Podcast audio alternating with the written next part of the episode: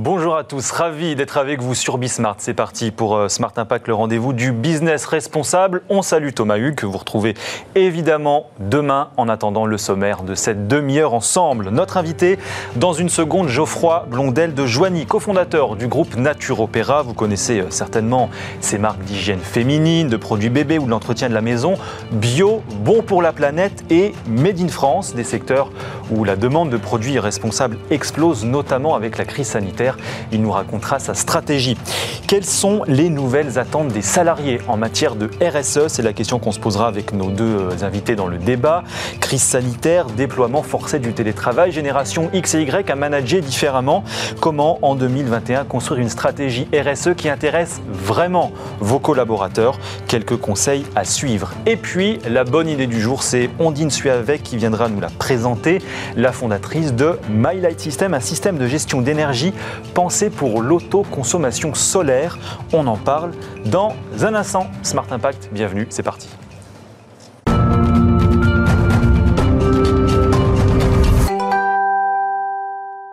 Et c'est Geoffroy Blondel de Joigny qui est avec nous ce matin, cofondateur de Nature Opéra. Bonjour. Bonjour Julien. Merci d'être là. Cette marque hein, dans le domaine de l'hygiène féminine, des produits bébés, des produits de la maison, bio, bon pour la planète, made in France, on le disait.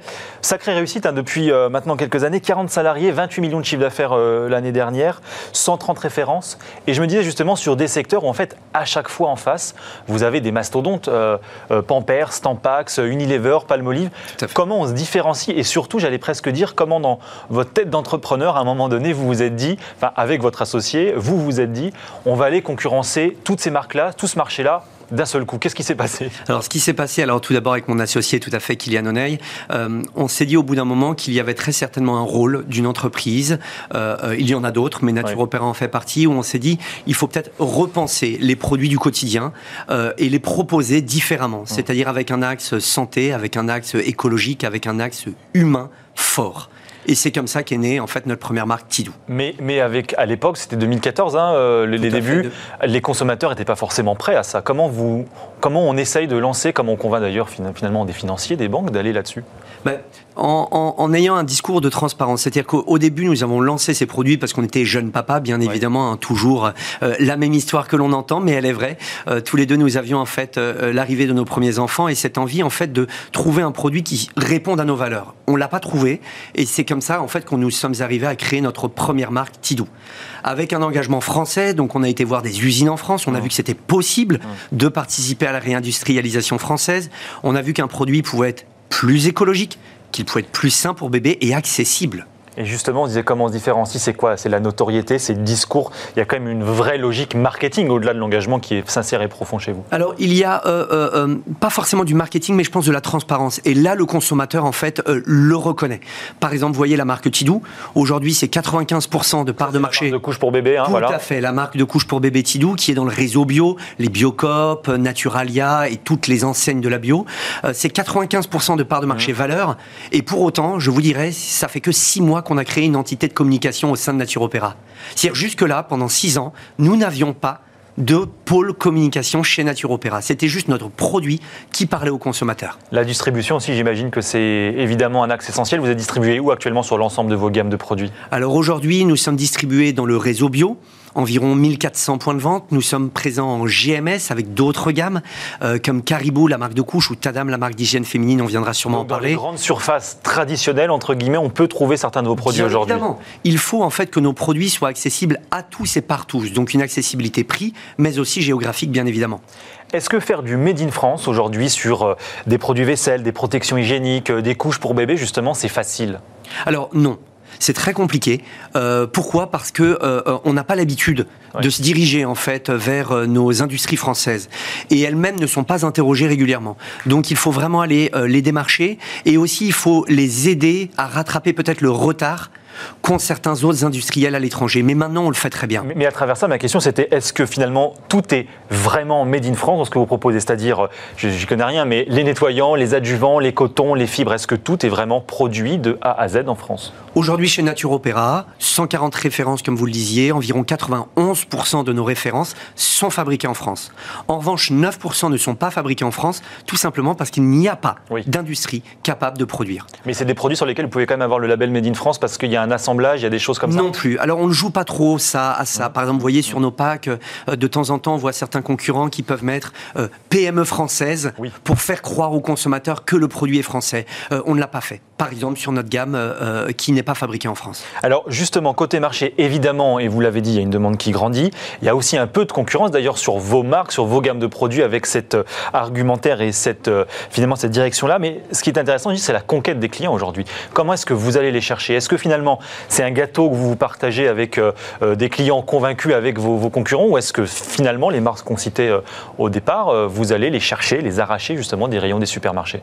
Alors, euh, on ne va pas vraiment chercher le consommateur, c'est le consommateur qui va nous chercher et va nous retrouver à travers mhm. notre site internet, nos packaging, notre présence en magasin. C'est vraiment ce qu'ils vont rechercher. Je dirais que notre premier, je pense, la première recherche du consommateur, ça va être la transparence. Et c'est vraiment Nature Opéra. On dit ce que l'on fait, on fait ce que l'on dit, ça paraît bête, mais que ce soit au niveau de la production, au niveau de la distribution, au niveau du consommateur, voire même au niveau du milieu associatif dans lequel nous sommes beaucoup engagés, on a toujours cette transparence et cette co-construction ensemble, c'est vraiment le maître mot de Nature Opéra. C'est quoi aujourd'hui, par exemple, un lait pour bébé bio bon pour la planète alors, nous, on, est, on va être plus dans euh, les produits d'hygiène bébé, pas forcément dans l'alimentaire.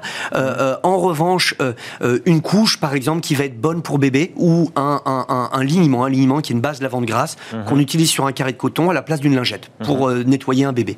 Eh bien, par exemple, nous, nous sommes arrivés, il y avait 14 concurrents sur notre marché.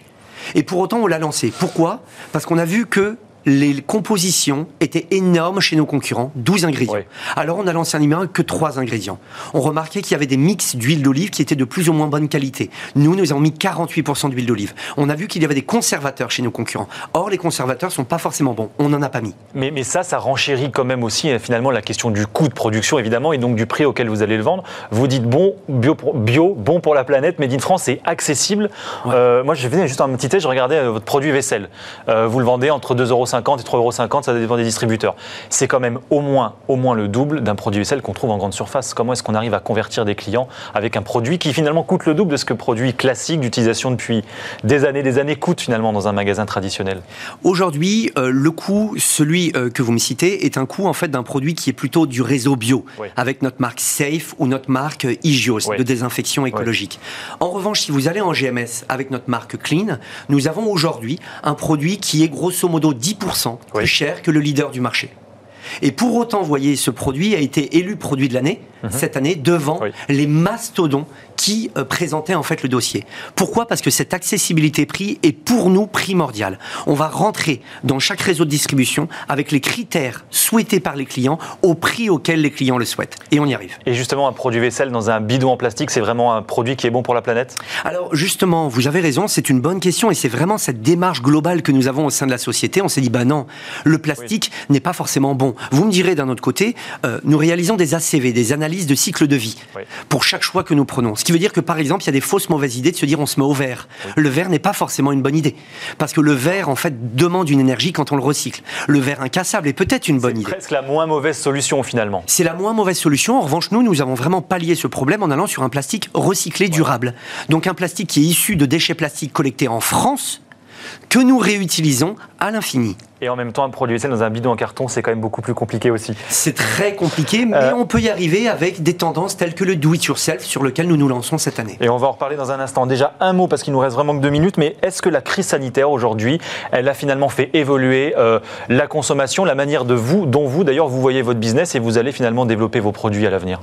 Alors aujourd'hui, la crise, oh oui, aujourd'hui, la crise sanitaire nous a juste euh, conforté dans l'idée qu'il fallait qu'on continue notre stratégie d'être transparent, d'être vrai au niveau écologique, sécuritaire pour le consommateur. Ça, c'est sûr. Euh, et on remarque aussi avec cette crise sanitaire que euh, maintenant les consommateurs veulent justement de plus en plus des produits français. Senti, par exemple sur vos ventes Bien évidemment, bien évidemment. Et aujourd'hui toutes les datas marché le montrent. Hum. Les consommateurs se disent attendez la crise est terrible, c'est un bouleversement. Maintenant on veut un retour au vrai et on veut arrêter en fait les blabla marketing greenwashés. Les projets dans les deux ans, vous le disiez, le do it yourself, ça fait vraiment partie de vos axes de principal de développement. Tout à fait. Dans notre politique RSE globale, il y a la sécurité, il y a l'écologie, il y a le made in France, mais il y a la solidarité solidarité. Mhm. C'est un nouveau pilier que nous avons lancé. Donc, c'était, on a lancé une gamme, 26 références qui arrivent en GMS, mhm.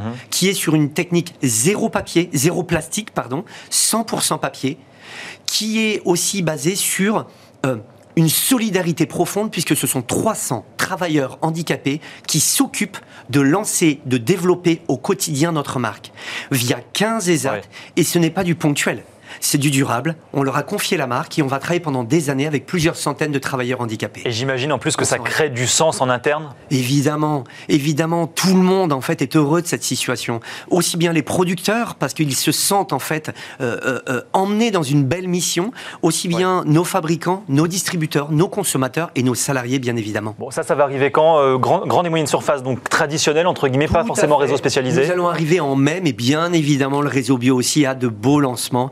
Euh, qui vont arriver euh, dans les prochains jours et semaines. Un groupe et des marques à suivre, donc Nature Opéra. Merci beaucoup, Geoffroy Blondel de Joigny, d'être venu nous voir aujourd'hui sur Bismart.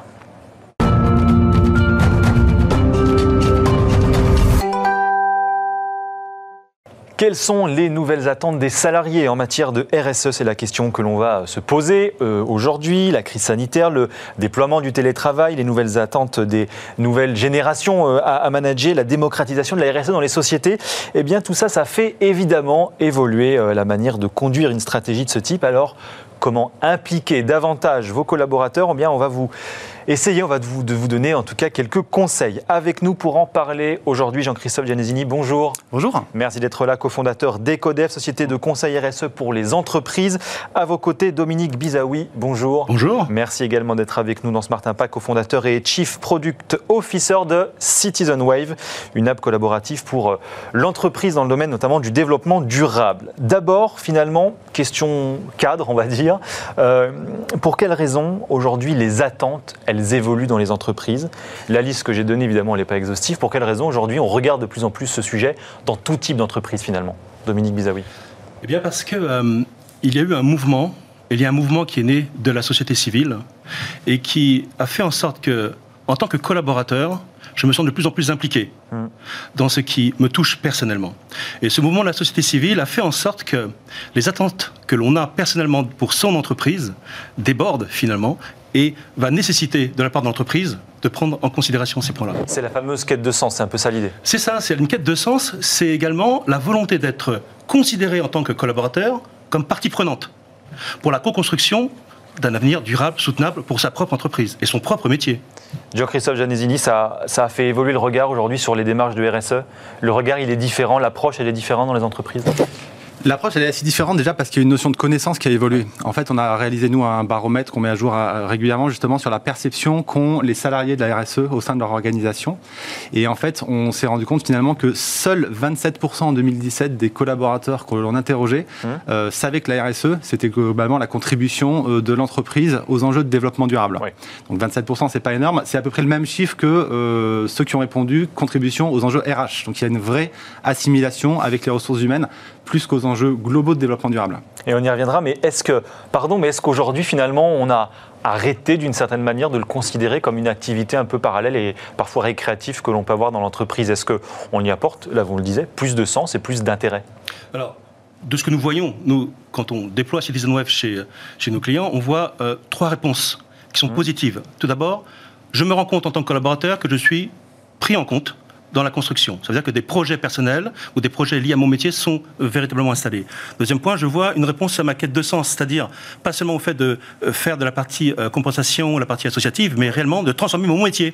Transformer mon métier. Et le troisième point, c'est faire de la transversalité. C'est-à-dire travailler avec d'autres collaborateurs, d'autres collègues que je ne connais pas, sur des thématiques qui nous rapprochent, voire de la transversalité verticale avec d'autres entreprises. Jean-Christophe Genesini, pourquoi aujourd'hui c'est incontournable, irremplaçable, obligatoire presque? Alors parce que tout simplement, ouais, il y a énormément de raisons. C'est très très vaste. On a on a juste euh, globalement pas le choix. On est assez impliqué, impliqué chez Ecodev et on est assez convaincu que on voilà, on va très vite. C'est comme une voiture qui va très vite dans un mur. Et il faut qu'on puisse prendre les bonnes décisions pour que tout le monde participe au fait de pouvoir euh, changer euh, le modèle économique dans lequel on est voilà. Alors, l'un et l'autre, vous avez, et vous l'expliquez, vous avez conduit régulièrement des, études, des enquêtes hein, sur ces sujets. Euh, Dominique, justement, comment vous regardez aujourd'hui ces évolutions, finalement, et, qu'est-ce qu'on vous dit de nouveau euh, en termes d'attente aujourd'hui? Eh bien, l'attente principale que l'on voit, euh, je le disais un peu avant, mais je, je le redis ici, c'est comment je fais désormais mon métier de manière responsable. Ce n'est pas que de travailler seulement sur la notion de gestion de déchets, c'est important tout ça, hein, diversité, inclusion, mais comment je fais un marketing numérique responsable, comment je fais du développement informatique responsable. Ces attentes-là, elles sont réelles et elles sont sérieuses. Ça veut dire que l'entreprise doit penser. Ça, c'est des choses qui existaient il y a déjà quelques années. Est-ce que finalement, avec, alors on reviendra sur la crise dans un instant, mais est-ce que depuis un an, deux ans, trois ans que ces enjeux sont vraiment démocratisés, on a des nouveaux besoins qui apparaissent? Eh ben, Les nouveaux besoins tels qu'on les voit, nous, c'est la convocation finalement personnelle dans l'entreprise. C'est-à-dire que le télétravail qui a explosé pour certaines configurations euh, liées à la crise sanitaire euh, fait disparaître cette, euh, ce seuil. Je suis citoyen, je rentre dans mon entreprise, je suis collaborateur. Tout ça se défait. Et finalement, je fais entrer dans mon métier, je veux faire entrer dans mon métier un avenir personnel.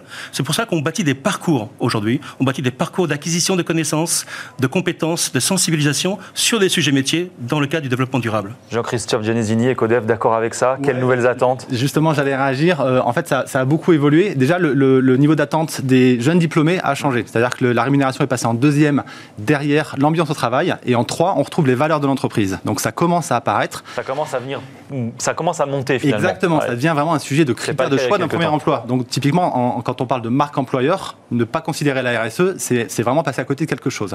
Et au-delà de ça, dans l'enquête qu'on avait menée également, seulement 15% des collaborateurs interrogés se sentaient réellement contributeurs de la démarche RSE de l'entreprise, alors que 70% avaient envie de le devenir. Donc il y a un côté acteur en fait de la démarche, plus que uniquement passif. Est-ce que finalement on va devoir y consacrer plus de temps euh, à ces enjeux-là? Et presque finalement euh, au risque euh, d'avoir euh, finalement au, détriment d'une certaine forme de productivité Parce que c'est ce que certains chefs d'entreprise pointent encore sur le sujet. Comme tout, comme tout retour sur investissement vous investissez pour récupérer derrière. Et là, si vous investissez en fait dans la transformation de votre modèle économique pour intégrer les sujets de développement durable et de RSE au sein de votre activité et vraiment l'intégrer dans votre chaîne de valeur, il y a un retour sur investissement long terme qui est certain. Et un des exemples, justement, oui, c'est exactement ça. Un des exemples que l'on a, deux exemples. Le premier, c'est euh, des tensions à l'acquisition des talents. Hein euh, pour cela, beaucoup de jeunes talents refusaient d'entrer dans une organisation parce qu'elles ne voyaient pas d'engagement véritablement là-dessus. Ce que l'on a fait, c'est que l'on a permis, finalement, l'entreprise a permis d'intégrer ce candidat pas ce nouvel employé, ce candidat dans l'environnement qu'on avait déployé et de collaborer concrètement. Donc il voit tout de suite des résultats apparaître. Et on revient sur ce que disait Jean-Christophe, il y a l'enjeu de marque employeur qui est de plus en plus fort finalement. Et l'autre point, ça a été justement de développer des stratégies euh, sur les métiers liés euh, aux entreprises. Bon, allez, on va parler Covid évidemment. Euh, est-ce que finalement, plus de RSE, plus de sens dans le travail, c'est compatible avec du télétravail justement, avec plus de distanciel? Est-ce que la crise, au-delà de ça, elle a eu un impact heureux ou malheureux sur ces sujets-là? Dominique Bizaoui. Un impact euh, malheureux, un impact réel et sérieux. Réel, réel et sérieux.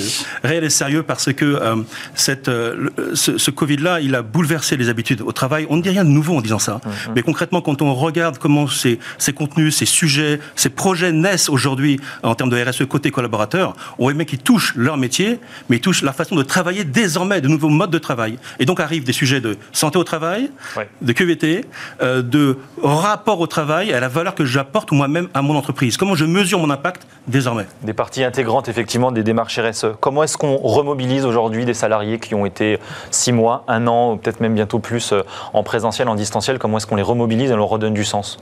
Alors en les impliquant, nous, on travaille beaucoup dans notre activité sur les sujets de mobilité durable. Et c'est quelque chose, on le voit vraiment parmi des entreprises qui ont anticipé un petit peu ces sujets sur justement les questions du télétravail euh, et être un petit peu en avance sur l'organisation différente mais, Mais c'est compatible, ça, finalement, faire du télétravail et continuer d'avoir un, enjeu, une motivation autour des enjeux de RSE de l'entreprise? On peut y arriver? Bien sûr, bien sûr. Si on se sent euh, impliqué euh, dans les enjeux, on travaille beaucoup en co-construction, nous, notamment de plans d'action quand on intervient en diagnostic chez nos clients ou en accompagnement.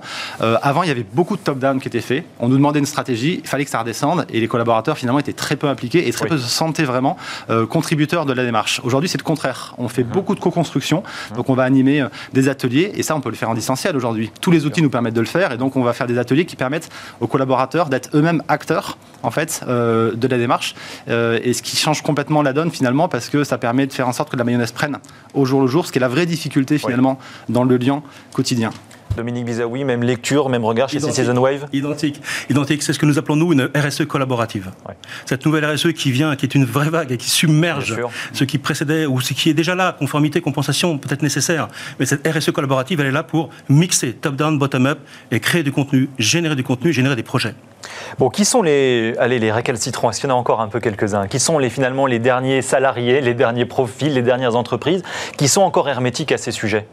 Est-ce que ça existe d'ailleurs? Oui, ça existe Oui, forcément. En fait, il y a- forcément une notion de génération et d'âge. On est, on est obligé de le dire. On se confronte parfois à des générations euh, qui sont euh, pas encore sensibilisées. Mhm. Et puis, et puis le changement, il est compliqué. hein. Enfin, remettre en cause euh, sa façon de voir les choses, c'est remettre en cause parfois même le modèle économique de son entreprise. Évidemment. Et, et, Le modèle bah, de productivité, d'organisation. Exactement. Et les acteurs, bah, on l'a vu récemment euh, avec Danone. Enfin, on voit que quelqu'un qui est très en avant euh, sur les sujets de RSE, bah, a pas forcément été suivi par des actionnaires qui cherchent avant tout la rentabilité de l'entreprise plutôt que la vision long terme. Et donc, forcément, ça nécessite que toute la chaîne en fait de financement liée à l'entreprise euh, soit également euh, c'est de plus en plus le cas, mais euh, alerte sur ces sujets et le considère vraiment. Justement, qui sont les. Si on doit faire une petite liste comme ça rapide, mais qui sont les entreprises ou les profils euh, d'entreprises qui sont encore, qui n'ont encore pas, comme on dit, un degré de maturité suffisant sur le sujet? Dominique Bizaoui. Ah, les, les entreprises qui... euh, les- on a rencontré, nous, des entreprises qui sont d'anciennes entreprises, dont le mode de gouvernance est encore assez ancré sur une volonté d'être directive, de contrôler la communication et de faire en sorte qu'il y ait, bien sûr, des initiatives, mais qu'elles soient le plus souvent contrôlées. Mais c'est souvent des petites entreprises, c'est des PME, c'est des ETI, c'est des Plutôt- grandes boîtes. Plutôt des grandes boîtes, plutôt des grands groupes. oui. Et, mais cependant, Ce qui peut paraître paradoxal, mais- finalement. Mais enfin, des grands groupes, précisons, des grands groupes qui sont euh, qui ont une gouvernance déjà inscrite dans un passé et pour lesquels la direction générale n'a pas forcément changé. Mais les plus grands groupes on voit des initiatives extrêmement Oui. fortes sortir dans les plus grands groupes, et notamment des grands groupes dans l'industrie manufacturière. Et là, le niveau de maturité est très très important. Jean-Christophe Genesini, euh, lourde tâche, le mot de la fin en 20 secondes. Est-ce que malgré tout, j'allais dire, sur l'année 2020, vous êtes confiant? Comment vous voyez évoluer les choses? Mais vraiment en 20 secondes. Alors, on est très confiant parce que globalement, notre activité est très bonne et donc on voit que ces sujets sont considérés. On se rend compte que le business as usual, ça marche plus forcément et euh, il faut trouver de nouvelles méthodes et, et une façon de sécuriser en fait le modèle économique de l'entreprise. Très belle conclusion. Merci à vous deux, Jean-Christophe. Gianesini, donc cofondateur d'Ecodev, Dominique Bizaoui, cofondateur et Chief Product Officer de Citizen Wave. Merci d'être venu nous voir aujourd'hui dans Smart Impact. Smart Ideas avec BNP Paribas. Découvrez des entreprises à impact positif.